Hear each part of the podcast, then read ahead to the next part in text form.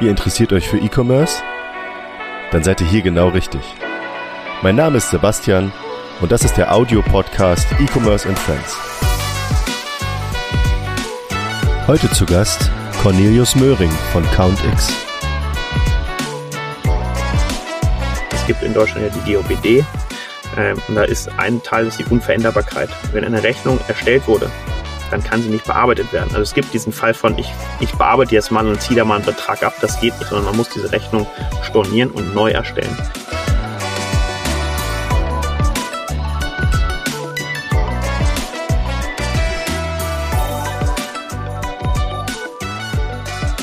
Hallo und herzlich willkommen zu einer neuen Episode von E-Commerce and Friends. Hallo Cornelius, ich freue mich, dass du da bist. Ähm, wir wollen heute über das Thema Rechnung stornieren sprechen und worauf man dabei achten muss. Jetzt gleich mal die Frage, wer bist du? Erzähl mal zwei, drei Sachen zu dir persönlich. Äh, ja, moin Sebastian, vielen Dank für die Einladung. Äh, mein Name ist Cornelius, äh, bin 31 Jahre alt, aktuell Geschäftsführer der CountX GmbH, äh, lebe in Berlin, ähm, und muss vielleicht sagen, es ist meine erste Podcast-Folge heute, freue mich sehr und ich hatte mal eine, um eine kleine Privatanekdote zu haben, ich habe zumindest einmal einen kurzen Fernsehauftritt in der Sendung der Maus gehabt vor 15 Jahren. Ich bin großer Fan von der Sendung mit der Maus, muss ich ehrlich sagen. Gleichfalls. Ähm, genau, weil du ja auch die erste Aufnahme hast und ähm, weil es, glaube ich, vielleicht auch für die ZuhörerInnen ganz interessant ist, ähm, starten wir mit einem kurzen Warm-up. Gar nicht lange drüber nachdenken. Ich stelle dir this or that Fragen und du sagst einfach eins von beidem. Los geht's. Das Warm-up. Büro oder Homeoffice? Büro. Musik oder Podcast? Äh, leider doch mehr Musik aktuell. Optimist oder Realist? Absoluter Optimist. Auto oder Fahrrad? Ich würde sagen äh, Auto, äh, weil ich gerne den Auto, das Auto für mich als kleinen Private Space habe, bin aber seit neuestem Berliner Fahrradfahrer und hasse Autofahrer in Berlin. Du liebst also die Gefahr. Sozusagen. Das auch auf jeden Fall. sagen wir, ich liebe die Langstrecke. Die Langstrecke, ähm, die Langstrecke im Auto, muss ich schon zugeben. Rot, Rot, Grün oder GroKo? Äh, GroKo. Berlin oder Düsseldorf? Berlin. Zeit oder Geld? Die wichtigste Frage. Und die letzte. Zeit. Vielen Dank. Ähm, genau, wir, wir können gerne. ja, wir, wir können ja noch mal auf das auf das Thema ähm, Berlin oder Düsseldorf kurz eingehen. Nicht, für, äh, dass sich die ZuhörerInnen wundern, warum ich das frage. Ähm, Cornelius pendelt so zwischen Berlin und Düsseldorf, habe ich im Vorgespräch rausgefunden. Deswegen fand ich das ganz interessant zu wissen. Aber genau, äh, genau du bist schon ich Berlin. Ich kann ja auch sagen, warum ich, warum ich warum ich Berlin gesagt habe, weil ich hier seit, seit drei Jahren wohne. Ähm, und mich hier grundsätzlich wohlfühle und einfach hier noch mein, mein Hauptwohnsitz ist. Können, wir können jetzt auch eine lange, äh, glaube ich, lange Rede über Düsseldorf halten, was an der Stadt toll ist. Ähm, da gibt es sehr, sehr viel, muss man ganz einfach ja, sagen. Auf jeden Fall. Und es hat nichts, die Auswahl hat natürlich nichts mit meiner Freundin zu tun. Genau, das war jetzt wichtig als Schlusspunkt. äh, genau, also vielen Dank für das kurze Intro. Ähm, da wir heute über das Thema Rechnung und vor allem Rechnung stornieren ähm, sprechen und du für das Unternehmen CountX hier zu Gast bist, möchten wir natürlich auch nicht verpassen, einmal ein bisschen was über CountX zu erfahren. Du kannst gerne die Initiative ergreifen und so ein paar Key Facts erzählen. Also wann wurde es gegründet, mit welchem Ziel, welche Strategie verfolgt ihr und so weiter.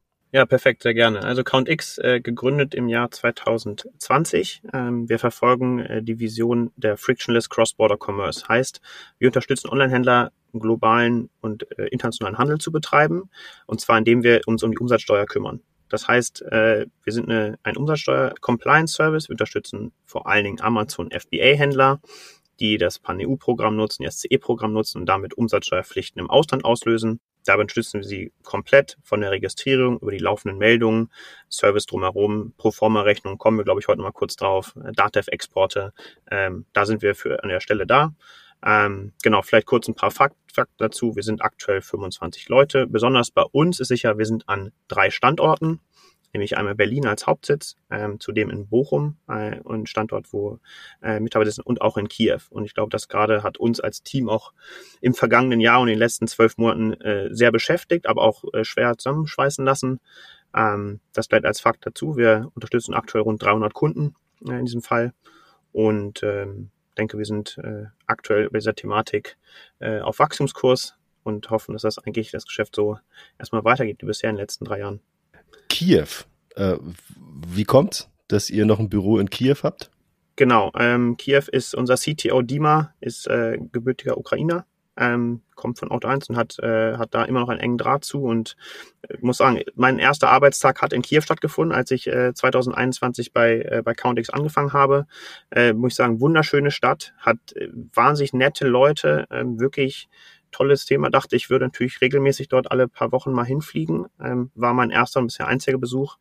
Ähm, und ähm, wir halten den Standort trotzdem hoch. Es ist, die Jungs sind, die dort arbeiten, sind alle wieder im Büro, nachdem sie auch für einen Zeitraum nicht da waren. Ähm, und genau, das ist unser, unser Standort da. Und sind wir, muss ich sagen, auch sehr stolz drauf, dass das, dass wir das so gehandelt haben in den letzten, letzten zwölf Monaten. Ja, war mit Sicherheit nicht einfach, das Absolut irgendwie nicht. am Laufen zu halten, ja. Genau. Ähm, ja, perfekt. Warum Count X? Warum äh, Storno-Rechnungen? Ähm, wir haben uns überlegt, wir wollen uns in diesem Monat äh, bei Bilby ähm, spezifisch mit dem Thema, ähm, was kommt denn überhaupt nach der Rechnung beschäftigen.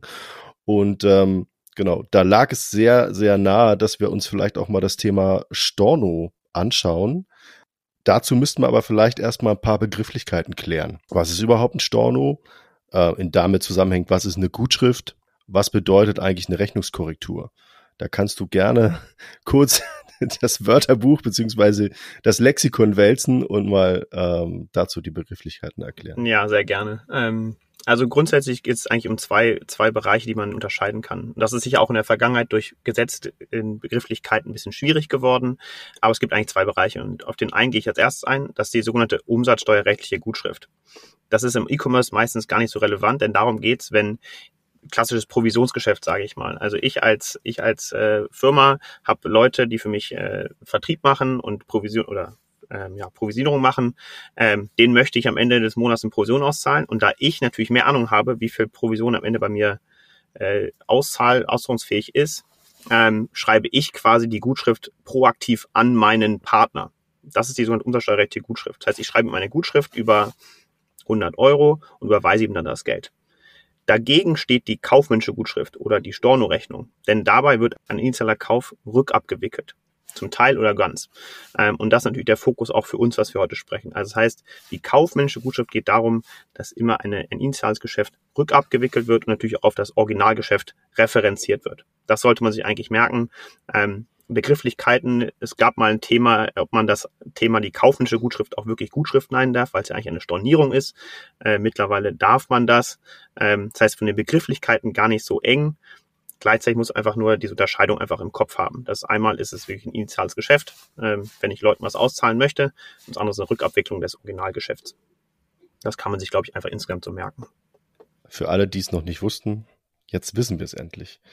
Bevor wir jetzt so zu einzelnen Beispielen kommen, zu einzelnen Fällen, vielleicht auch nochmal ähm, der Grund, warum man sich überhaupt mit Stornierung oder kaufmännischer Gutschrift auseinandersetzen sollte, gerade im Onlinehandel, weil Cornelius?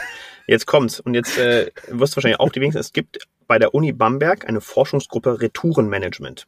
Und die beschäftigt sich seit vielen Jahren mit Retouren in Deutschland. Denn das ist natürlich im Onlinehandel der klassische Fall, wenn ein Geschäft rückabgewickelt wird. Und ich habe tatsächlich jetzt mal auch im Vorlauf des Podcasts mal nachgeschaut und ich muss sagen, mich hat es an vielen Stellen doch nochmal äh, beeindruckt, was für Zahlen dabei rauskommen. Allein in Deutschland, ich muss es aufpassen, wurden im Jahr 2021 rund 530 Millionen Pakete zurückgesendet. Pakete. Und die sagen, da sind meistens 2,3 Artikel, das heißt über eine Milliarde Artikel werden, wurden pro Jahr in Deutschland retourniert. Ähm, das sind roundabout 25 Prozent im Durchschnitt.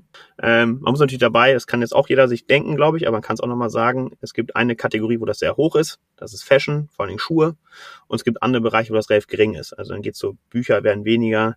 Äh, ich habe eine Zeit lang im Pet-Food-Bereich gearbeitet, da ist die Returnquote Gott sei Dank sehr, sehr gering, äh, weil Essen nicht zurückgeschickt wird. Ähm, das ist aber ein Thema, wo man sich als E-Commerce-Händler, glaube ich, auch sehr, sehr viel Gedanken machen kann. Wir können da gleich vielleicht mal ein bisschen drauf eingehen, ähm, gerade in den Fällen, wie man mit solchen Fällen umgeht, mit der Storno-Rechnung. Aber was es auch bedeutet für einen E-Commerce-Händler, ähm, ja, Retourenmanagement zu machen. Und was das neben der reinen Storno-Rechnung, auf die wir natürlich speziell eingehen, was es sonst für, für Folgen haben kann. Es hat ja unterschiedliche, ähm, erstmal unterschiedliche Beweggründe, warum jemand retourniert. Ähm, es gibt ja diese klassische Auswahlbestellung, die findige ähm, Online-Händler oder größere äh, Konzerne schon versuchen vorzubeugen, indem sie sogenannte Retourenhinweise irgendwann mal eingeführt haben. Also wenn du zum Beispiel die äh, ein Artikel in um, unterschiedlichen Farben, aber gleicher Artikel, also zwei Varianten zum Beispiel, oder ein Artikel in verschiedenen Größen in den Warenkorb packst, wo du dann also nochmal so ein Umwelt, einen sogenannten Umwelthinweis bekommst, ähm, der natürlich nicht nur der Nachhaltigkeit dient, sondern eben auch den der Kostenreduktion, weil es einfach auch ein riesiger Aufwand ist, diese Ware hinzuschicken, zurückzuschicken. Es muss alles wieder ausgepackt werden, es muss qualitativ abgecheckt werden, ob das passt, es muss wieder eingelagert werden. Ähm, es ist unendlich viel Aufwand, alleine schon Retouren überhaupt wieder zu verarbeiten und wieder zu vereinnahmen. Genau, also auch dazu, auch dazu haben die tatsächlich auch nochmal auch äh, Statistiken rausgebracht. Also alleine die Retouren-Prozesskosten sind im Durchschnitt bei acht bis neun Euro. Plus es kommt noch ein Wertverlust hinzu, weil natürlich die Ware meistens nicht mehr als neuwertige Ware verkauft werden kann, nochmal von 15 Prozent. Das heißt, ähm, da liegen einfach schon mal roundabout 15 Euro bei dem durchschnittlichen Warenkorb von meistens 50 Euro im E-Commerce in Deutschland, äh, sind da 15 Euro einfach durch eine Retour weg. Ähm, und da muss man sich überlegen, ob man das wirklich, äh, ob das mal, gesamtwirtschaftlich wirklich sinnvoll ist, was wir da aktuell machen. Ähm, und ich glaube, vielleicht einfach einen Exkurs dazu, ich glaube schon, dass sich da auch in den nächsten Jahren gerade unter dem Umweltbewusstsein, gar nicht mal unter unserem, unserem Kaufverhalten, aber auf dem Umweltbewusstsein Leute auf den Plan kommen, sagen, das kann es eigentlich nicht sein. Also wie können wir unser Retourenmanagement wirklich handeln, damit wir umweltfreundlicher handeln. Das ist halt immer ein schmaler Grad für ein Unternehmen, äh, den Kunden zu erziehen im weitesten Sinne, weil wir haben ihn einmal, ich sage jetzt bewusst wir, weil ich in der Branche ja auch eine Weile unterwegs war, schlecht erzogen, also dahin erzogen, dass er eben denkt, ja, retournieren ist super, ist kein Problem. Äh, wir haben es kostenfrei gestaltet. Äh, wir haben im Grunde alles sehr, sehr kundenfreundlich gestaltet und wundern uns jetzt, dass die Kunden halt dann doch unabhängig von der Soziodemografie, ja, da müssen wir, äh, welche Kundengruppen mehr zurückschicken und äh, wer mehr Fashion-affin ist. Bei Schuhen ist es eh klar, es ist ein schwieriges Geschäft, ähm, aber wer sozusagen eher bereit ist, Sachen zurückzuschicken und wem es eher egal ist und wem nicht. Ähm, da, es wird, glaube das wird zu, zu weit führen, wenn man jetzt darüber spricht. Aber man müsste sich auf jeden Fall anschauen, okay, was, was sind denn jetzt tatsächlich die wahren Gruppen? Und da gibt's ja in der Studie wahrscheinlich einzelne, äh, die auch aufgeführt wurden die häufig retourniert werden. Ähm, Fashion hast du schon genannt. Ähm, und welche Möglichkeiten bestehen denn, um dem Kunden vorab eben schon zu sagen, hey, muss jetzt nicht mehrfach bestellen, weil da gibt's zum Beispiel Fitfinder. Ja, also es gibt irgendwie so Plugins für Shops, äh, wo man dann direkt anhand von Größenempfehlungen, Bewertungen von anderen Nutzern eben die richtige Größe empfohlen bekommt. Ähm, und, und das noch zu verfeinern. Oder man prämiert das irgendwie, ja, oder gibt dem irgendwie ein Goodie mit, wenn er sagt, ey, du bestellst jetzt hier halt irgendwie nicht fünf Größen äh, von einer Farbe oder so. Also gibt's unterschiedliche Varianten. Genau, ich glaube, man kann auch sehr kreativ werden als Händler. Also ich glaube, man muss sich vor allen Dingen einfach sehr, sehr genau mit diesem Thema beschäftigen. Also es, es ist ähnlich wie alle, alle kümmern sich um den Verkauf, aber dieses Rückabwicklungsgeschäft, da steckt so viel, ich sag mal, also Potenzial, aber auch Gefahr drin, das muss man einfach unter Kontrolle haben. Man sollte genau wissen, was einen das kostet. Wo kann ich da Einwände machen? Wie kann ich auch Einwandbehandlung machen gegenüber dem Kunden? Ähm, ich glaube, wie du sagst, wir können jetzt, glaube ich, noch äh, eine Stunde darüber reden, was man alles machen kann. Die Message sollte ja vor allen Dingen sein, beschäftigt euch damit. Ähm, denn wenn du das unter Kontrolle hast, hast du auch dein Business noch besser im Griff und verstehst, was da abgeht. Du kannst halt auch wirklich nur das irgendwie, gibt ja diesen alten Spruch, ne? You, you cannot manage what you cannot measure. Ähm, Genau, das ist es halt. Ne? Also gerade in dem Bereich auch ein bisschen, bisschen tiefer reingehen und schauen, wenn ich eine, wenn ich vielleicht als Händler, Händlerin, die jetzt hier gerade zuhört, eine hohe Retourenquote habe, auch mal tiefer reingehen und schauen, okay, wer bestellt denn da, was wird da bestellt, warum wird das doppelt und dreifach bestellt. Es sind ja manchmal auch gar nicht alle Produkte, sondern wirklich nur ein, ein kleiner Teil. Und dann eben zu schauen, was, was kann ich dagegen machen, an welchem Schräubchen kann ich drehen. Genau. Kurzer Exkurs dazu. Ähm, kommen wir vielleicht zurück äh, zu dem Thema kaufmännische Gutschrift. Ja, also wenn das Kind in den Brunnen gefallen ist, nennen wir es jetzt mal so, und es kommt halt Ware zurück, dann ist das in erster Linie erstmal ähm, der Weg zur kaufmännischen Gutschrift in Richtung Endkunde in dem Fall. Ganz genau. Was davon, passiert? Dafür gehen wir erstmal von aus natürlich, dass in dem Fall entweder als bei Bestellung oder bei Versand eine Rechnung erstmal an den, erstellt wurde. Ob sie an den Kunden geschickt wurde oder nicht, ist dabei erstmal unabhängig, aber es wurde eine Rechnung erstellt. Ähm, wir nehmen jetzt mal das Beispiel, weil klassischer Fall ist, wir haben 14 Tage in Deutschland das Widerrufsrecht. Zalando war ja damals mit 100 Tagen ganz groß mit dabei.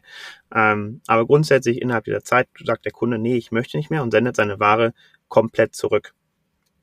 Dann ist in dem Fall, muss eine kaufmännische Gutschrift erstellt werden, eine Stornorechnung, die auf den Tag datiert wird, wann diese Gutschrift, wann diese Rücksendung stattgefunden hat. Das heißt, äh, keine Ahnung, zwei Wochen, zwei Wochen später. Das ist in den meisten ähm, Rechnungsprogramm Standard. Und das ist, glaube ich, das, was viele nicht verstehen. Und das ist eben auch wiederum das, oder das muss man vielleicht äh, nochmal genau erwähnen. Äh, es gibt in Deutschland ja die GOBD. Ähm, und da ist ein Teil, das ist die Unveränderbarkeit. Wenn eine Rechnung erstellt wurde, dann kann sie nicht bearbeitet werden. Also es gibt diesen Fall von, ich, ich bearbeite jetzt mal und ziehe da mal einen Betrag ab. Das geht nicht, sondern man muss diese Rechnung stornieren und neu erstellen. Also in dem Sinne sind das nochmal zwei neue Geschäftsvorfälle, die stattfinden. Wenn man das aber im Kopf hat, dann ist es eigentlich ein relativ einfaches System. Originalrechnung, Stornierung der Originalrechnung, neue, äh, wenn dann eine, da kommen wir gleich noch, wenn dann nochmal neue Rechnungen erstellt werden müssen für eine Veränderung, neue Rechnung ausstellen. Also sind immer, immer ein Geschäftsvorfall für jeden, für jeden Schritt, der irgendwie stattfindet.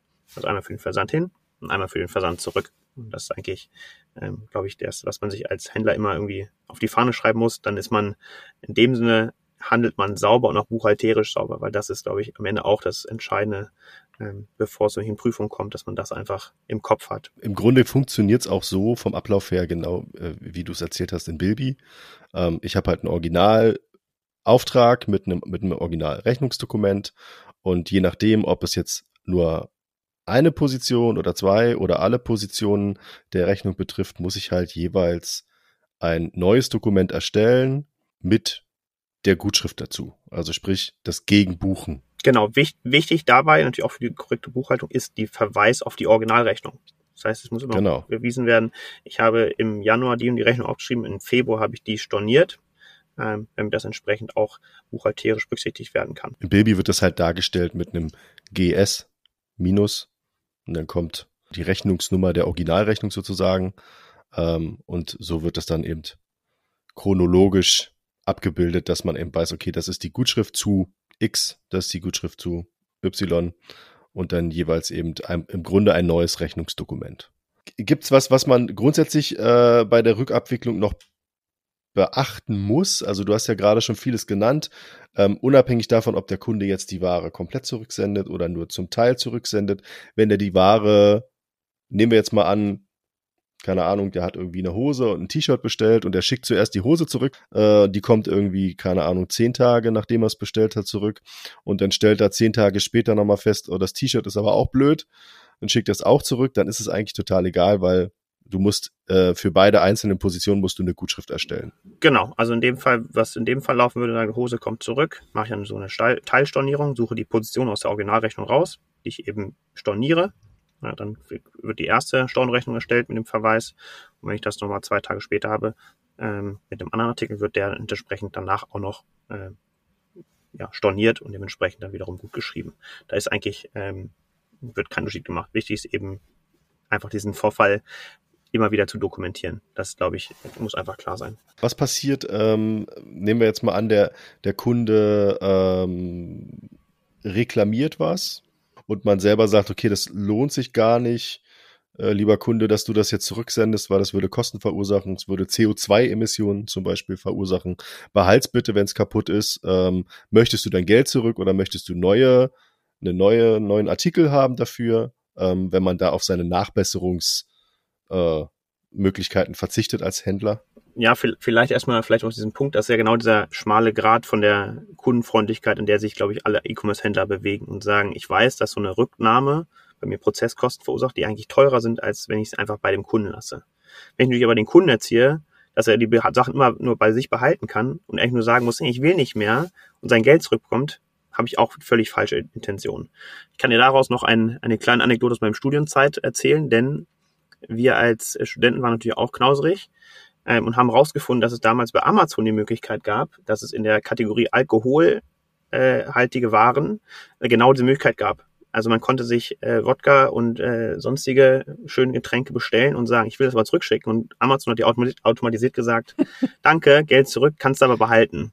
Kannst dir vorstellen, was wir für so, schöne so. WG, WG-Feiers äh, gefeiert haben. Und es gab noch eine andere Kategorie. Es sind, waren nämlich die elektronischen Zahnbürsten Das heißt, wir waren eine WG mit äh, top ausgestatteten Oral-B elektronischen Zahnbürsten und reichlich, reichlich Alkohol. Also äh, was ich, damit was, ich damit, was ich damit sagen will, ist, das ist ja genau, das Problem ist ja immer wieder, dass wir, dass wir diesem, diesen, diesen Balanceakt schaffen müssen zwischen Kundenfreundlichkeit und alles durchgehen zu lassen und gleichzeitig aber streng zu sein, weil wir auch nicht die falschen ähm, ja, Anreize schaffen wollen, wie mit uns umgegangen wird.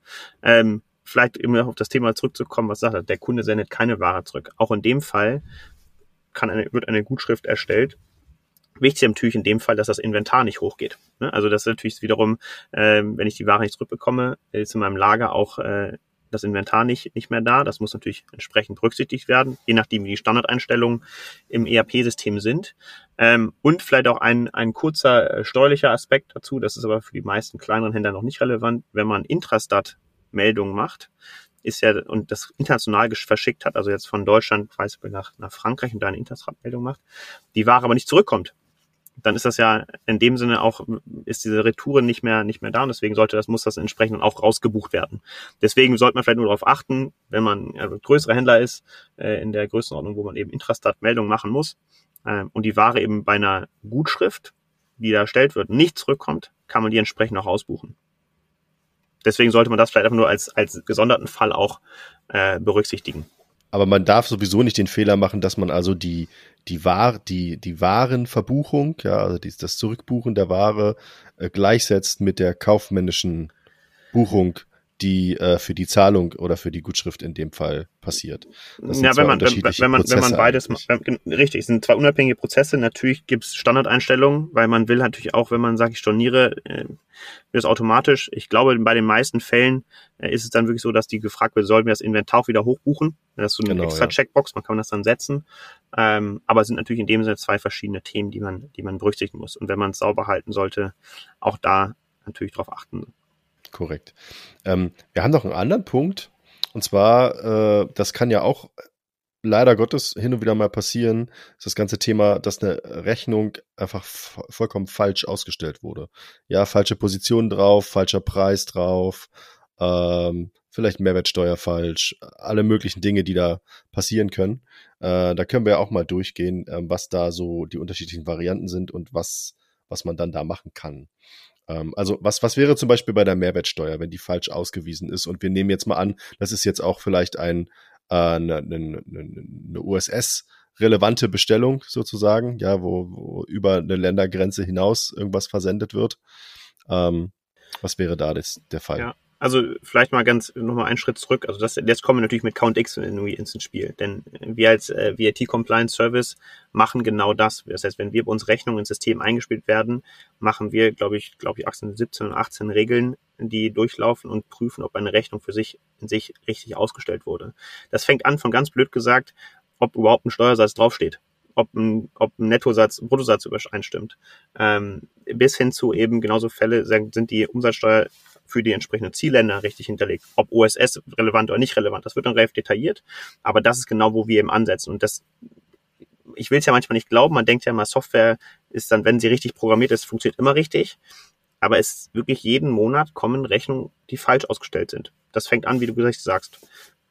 Da passt der Brutto-Netto-Satz nicht. Also obwohl der Steuersatz richtig da steht, stehen auf einmal andere Beträge. Das sind mal ein, zwei Cent Abweichung, aber auch gerne mal drei, vier Euro. Das ist, woher es kommt, ich kann's, ich würde es gerne wissen, aber es ist genau der Fall, dass also Rechnungen werden in dem Sinne falsch ausgestellt. Ähm, was wir natürlich gerade in der Vergangenheit viel gesehen haben und auf den Fall können wir mal kurz vielleicht spezieller eingehen. Du hast angesprochen, das Thema OSS. OSS hat ja dazu geführt, dass wenn ein Händler über 10.000 Euro im Jahr grenzüberschreitend versendet, das sogenannte Empfängerlandprinzip greift und damit entsprechend der Steuersatz des Ziellandes angegeben werden muss. Das heißt also, sobald ich das tue, ich nach Österreich meine Ware verschicke, muss ich den österreichischen Mehrwertsteuersatz anwenden. Wenn ich das äh, da mache, das ist normal, ähm, dann muss entsprechend dieser Steuersatz drauf. Und das ist natürlich, da haben viele Händler auch vielleicht mal ein bisschen was verschlafen ähm, oder haben das falsch ausgestellt. Das heißt, in diesem Fall muss natürlich Folgendes passieren. Der Kunde in dem Sinne hat ja gar nicht damit interagiert. Der hat seine Ware behalten. Aber trotzdem habe ich ja buchhalterisch was falsch gemacht. Und deswegen muss auch in diesem Fall ist von dem Prinzip eigentlich genau das gleiche. Es muss also dieser Originalfall storniert werden, weil ich kann den, die Rechnung nicht anpassen. Das heißt, ich muss eine Stornierung machen, aber stelle natürlich dann im gleichen Zuge nochmal eine neue Rechnung aus mit der korrekt, mit der, mit der korrekten Ausweisung, in dem Fall zum Beispiel der Mehrwertsteuer. Das ist, das ist, glaube ich, entsprechend wichtig zu sagen. Das muss aber auch wieder zeitlich versetzt sein. Das heißt, an dem Moment, wo ich die Korrektur mache, stelle ich die Korrektur aus und im gleichen Moment stelle ich die, die neue Rechnung aus. Die Grundfrage für mich ist ja, wenn dort der falsche Mehrwertsteuersatz drauf ist. Also ich würde jetzt als Händler davon ausgehen, dass der Kunde sich da schon meldet, weil ähm, er muss ja die Mehrwertsteuer sozusagen zahlen. Ja, das ist, das ist natürlich im, B2, im B2B-Fall, klar, weil der natürlich die Rechnung hat. Weil das kommen wir wieder zu der Anfangsfrage. Wahrscheinlich könnten wir mal eine Studie machen, wie viele Online-Händler verschicken echt eine Rechnung an ihren Kunden. Also die echte Rechnung. Und nicht nur, hier, du hast bei uns bestellt und du hast 20 Euro brutto bezahlt. Das ist auch, ist sicher auch eine, also in das Thema will ich jetzt gar nicht einsteigen, aber das ist sicher auch eine Philosophiefrage. Ähm, Im B2C-Bereich ist die Rechnung an sich ja erstmal nur ein Dokument, was im Hintergrund läuft in den meisten Weil Fällen. Weil du ja deinen äh, entsprechenden Bruttopreis angezeigt kriegst. Genau. Und da gar nicht so drauf achtest. Die Grundfrage genau. ist halt so ein bisschen, würde sich der Bruttopreis jetzt ändern, wenn ich jetzt keine Ahnung, ein Land habe, wo es normalerweise 17 Prozent Mehrwertsteuer sind und ein Land, wo es 21 sind.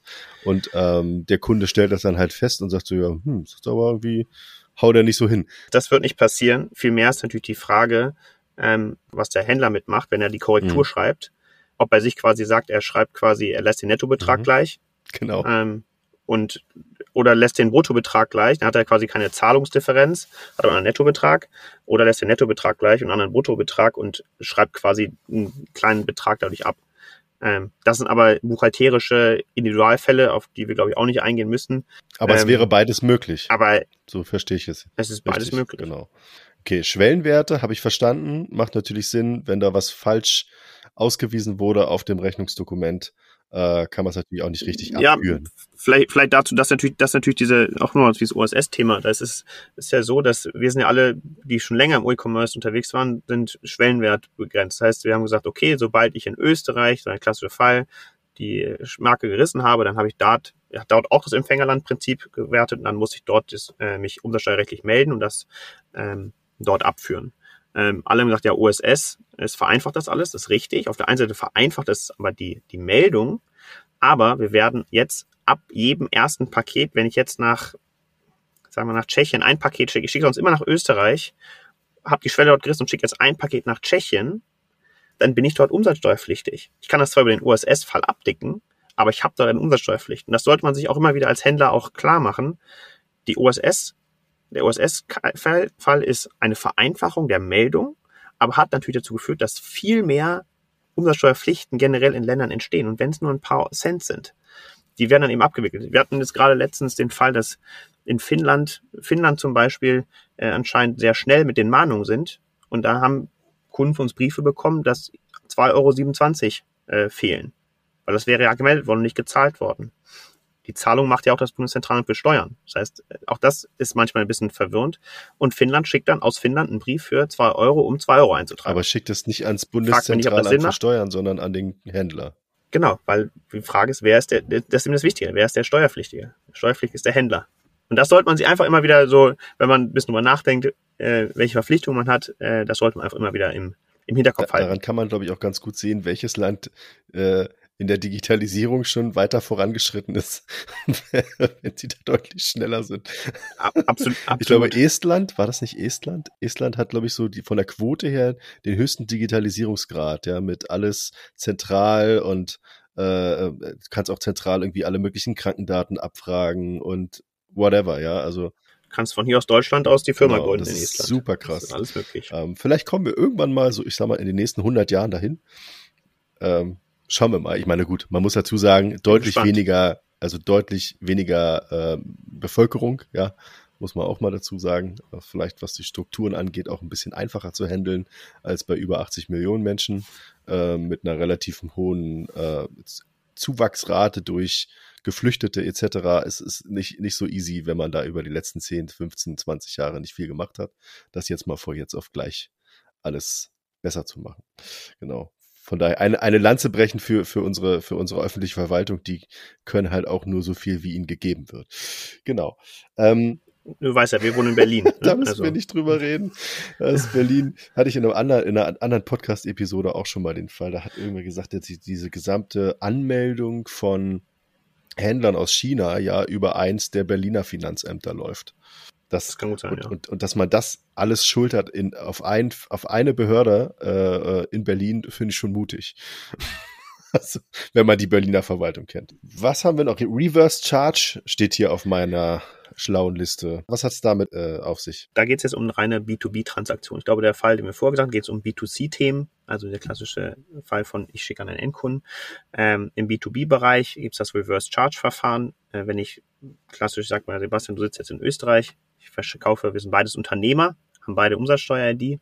Ähm, dann gibt es das sogenannte Reverse Charge Verfahren, was im Ende bedeutet, dass die Steuerschuldnerschaft auf dich übertragen wird. Wie wird dann eine Rechnung ausgestellt? Ähm, in dem Sinne wird sie mit 0% Steuern ausgewiesen und darauf steht, Steuerschuldnerschaft wird umgeschrieben oder Reverse Charge Verfahren.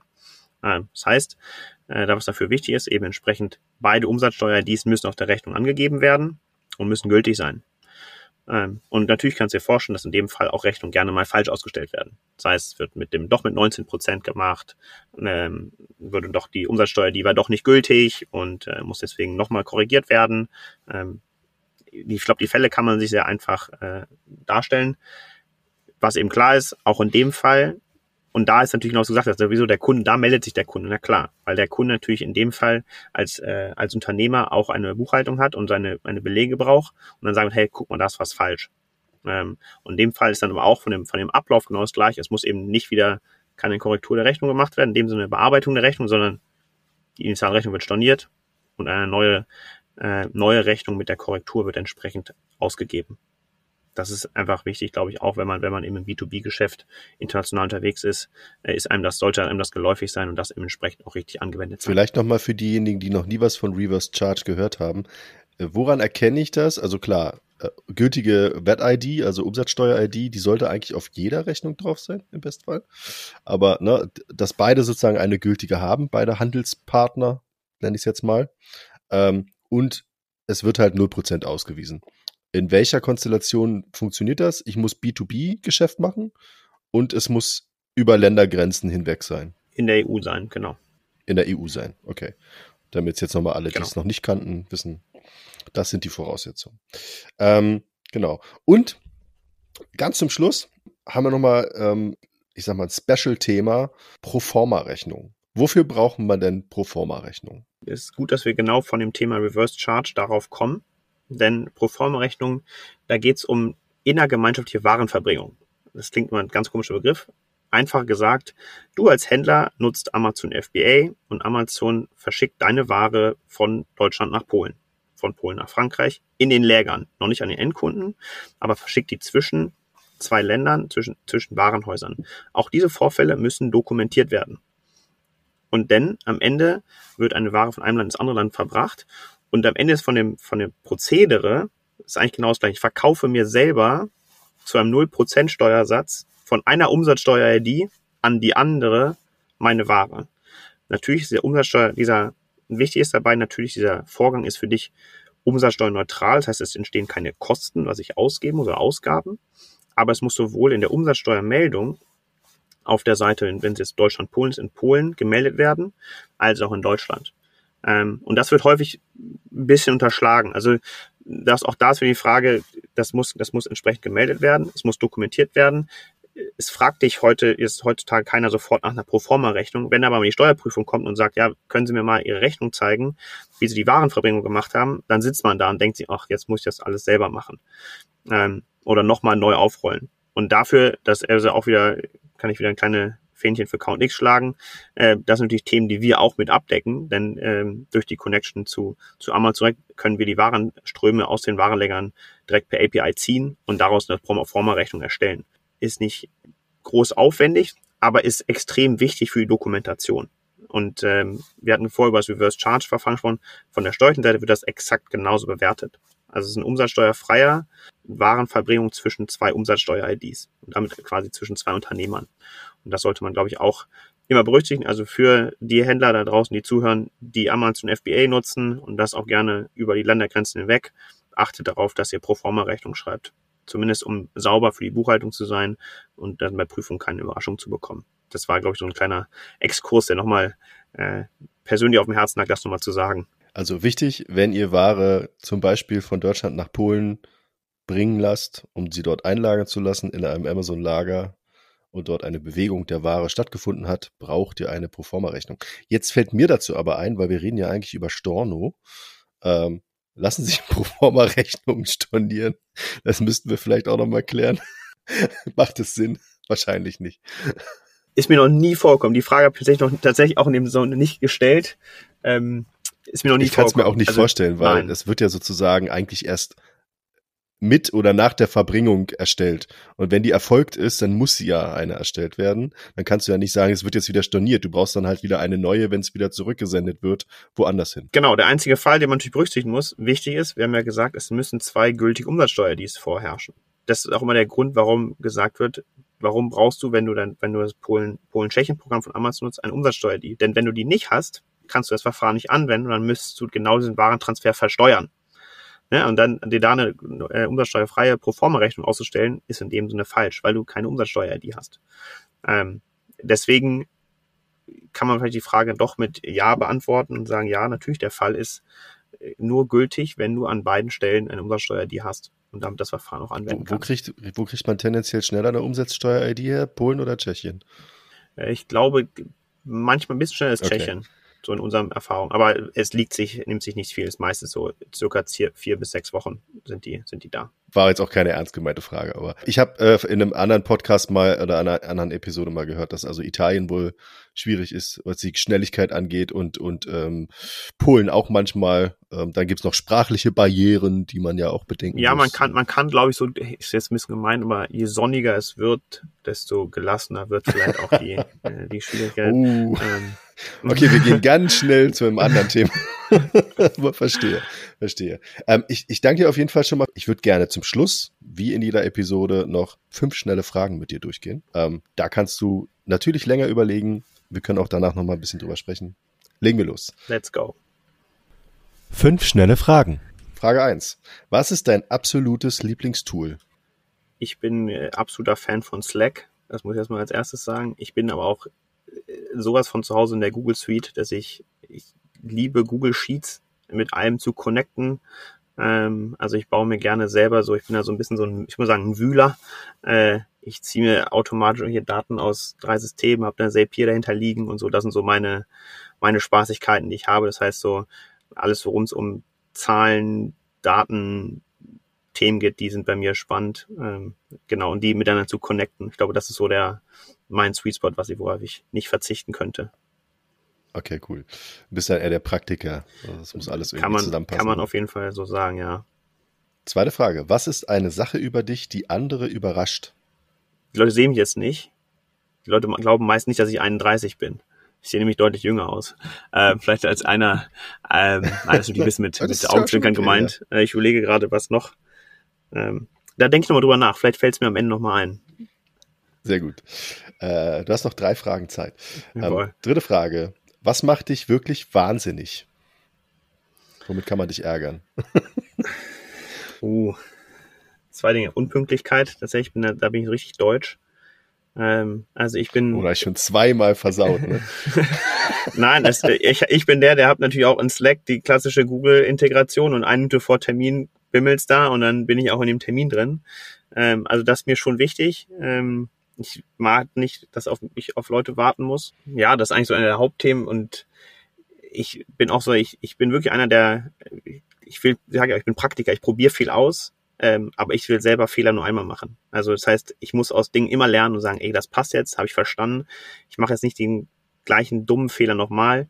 Äh, lassen sich ja jetzt mal rein auf das Business-Seite sicher die Themen, die mich am, die mich äh, in den Wahnsinn treiben könnten. Wobei ich dazu sagen muss, äh, ich glaube, ich bin ein sehr, sehr ruhiger Zeitgenosse und es braucht schon sehr, sehr lange, dass ich, bis ich wirklich aus meiner Haut fahre. Lassen wir das so stehen. Super. Vielen Dank. Ähm, vierte Frage. Wenn du sofort Expertin in etwas sein könntest, was wäre das? Boah, wahrscheinlich sogar jetzt äh, ChatGPT, würde ich sagen. Ich finde das total spannend, was da gerade abgeht. Ich glaube da mega dran. Ähm, ich glaube, dass es eine extreme Macht ist, die da sich gerade entwickelt in alle Richtungen. Also das ist, da entstehen Potenziale, man muss sie halt richtig heben können. Und ähm, ja, da Experte zu sein, wäre, glaube ich, was echt Spannendes. Lassen wir auch so stehen. ähm, und ganz zum Schluss, ähm, das vielleicht auch so ein bisschen mit dem Augenzwinkern in Richtung Count X und äh, Privatleben vielleicht auch. Was würdest du deinem Ich von vor drei Jahren mit auf den Weg geben? Boah, das ist vielleicht auch ein bisschen ähm, ist eine sehr gute Frage, denn vor ziemlich genau drei Jahren, ja, mittlerweile sind es dreieinhalb Jahren, bin ich ja nach Berlin gekommen. Ich war vorher, ich war auch privat, ich war, ich war vorher auch selber unternehmerisch tätig, hatte eigene Firma in Bamberg, habe die aber nun auch zugemacht, habe da also auch die hohen und Tiefen äh, gelernt, die man äh, erleben muss, manchmal auch als Unternehmer. Ähm, und am Ende ist es wirklich immer das Gleiche. Du musst also reite keine toten Pferde und treffe Entscheidungen, wenn du merkst, dass dein Bauchgefühl in eine Richtung geht. Folge dem, analysiere das und treffe dann Entscheidung und lass dich nicht, lass dich nicht zu lange in irgendwelchen, in irgendwelchen Themen irgendwie durchhängen. Ähm, das, das ist immer so, weil wir sitzen alle manchmal da und sagen, ja, das hätte ich ja vor drei Jahren schon gewusst und so. Und meistens, wenn man drüber nachdenkt, hatte man schon irgendein so Bauchgefühl. Aber natürlich ist man auch nicht sofort, wenn man Bauchgefühl hat, soll man alles hinschmeißen. Aber man sollte, glaube ich, sehr klar sein, sehr klar diesen ähm, Gefühlen folgen und sich daraus auch äh, dann entsprechend Entscheidungen treffen können. Und äh, das würde ich mir genauso wie vor drei Jahren nochmal immer wieder auch sagen. Und ich glaube, dass ich das jetzt nicht, äh, dass ich das auch mal weiter befolge, aber das ist einfach ein Thema, was mir, was mich sehr gebrandmarkt hat, glaube ich, auch aus der, aus den äh, fünf Jahren davor, die ich da gearbeitet habe. Aber du hast es ja selber gesagt, ne? Also ähm, du bist ja kein Typ, der einen Fehler gerne zweimal macht. Sind wir ja alle nicht, ne? Also kenne zwar so ein paar Zeitgenossen, die das gerne mal machen. Also immer das gleiche Experiment mit der Hoffnung, dass ein anderes Ergebnis rauskommt. Das kennen wir Richtig. alle, so jemanden. Aber ähm, genau, bin ich genauso kein Fan von, immer den gleichen Fehler und nochmal und nochmal. Ähm, aber so, solange man das sozusagen so reflektiert sieht wie du, kann es ja eigentlich nicht falsch gehen, wenn man sagt, ey, ich habe ein Bauchgefühl, ist vielleicht gerade nicht das Richtige, sollte man mal anders probieren dann funktioniert es aus aber, meiner aber Sicht. wichtig und wichtig ist, glaube ich, noch dazu sagen, nicht aufhören zu probieren, weil am Ende ist man, man wird ja nur besser. Also das ist so dieser der Kreislauf, der der einfach immer weitergehen muss. Da bin ich dann irgendwie auch ein Freund von. Genau. Auch ein Shoutout an alle, die jetzt äh, sich besser auskennen mit Rückabwicklung äh, und ähm, Erstattung. Ähm, wenn es bis jetzt noch nicht gut gelaufen ist, probiert's nochmal, dann wird's klappen. und nutzt Bilby dafür und vielleicht auch Count X, äh, wenn ihr international ja, weil das können wir vielleicht noch kurz sagen, weil ab, ab äh, seit äh, sehr kurzem man ja auch die Möglichkeit hat, seine Rechnung aus Bilby automatisch in Count X zu importieren. Also wer da draußen hört, probiert's aus. Äh, wir freuen uns darauf, äh, mit euch zusammenzuarbeiten. Ja, Cornelius hat mir gerade die Schlussworte aus dem Mund genommen. Vielen Dank. Entschuldigung. Ähm, ich werde noch mal. Nein, alles gut. wir ergänzen uns da wunderbar. Ähm, äh, ich werde es alles nochmal in die Shownotes packen für diejenigen, die sich auch für Count X interessieren und das mal anschauen wollen, mal reinschnuppern wollen findet ihr alle Informationen dort. Äh, ich danke ähm, dir dafür, dass du heute mein Gast warst äh, und ähm, ich danke alle Zuhörerinnen und Zuhörern. Ähm, habt noch eine schöne Restwoche, bleibt gesund, bleibt uns gewogen, ja, und äh, bis bald.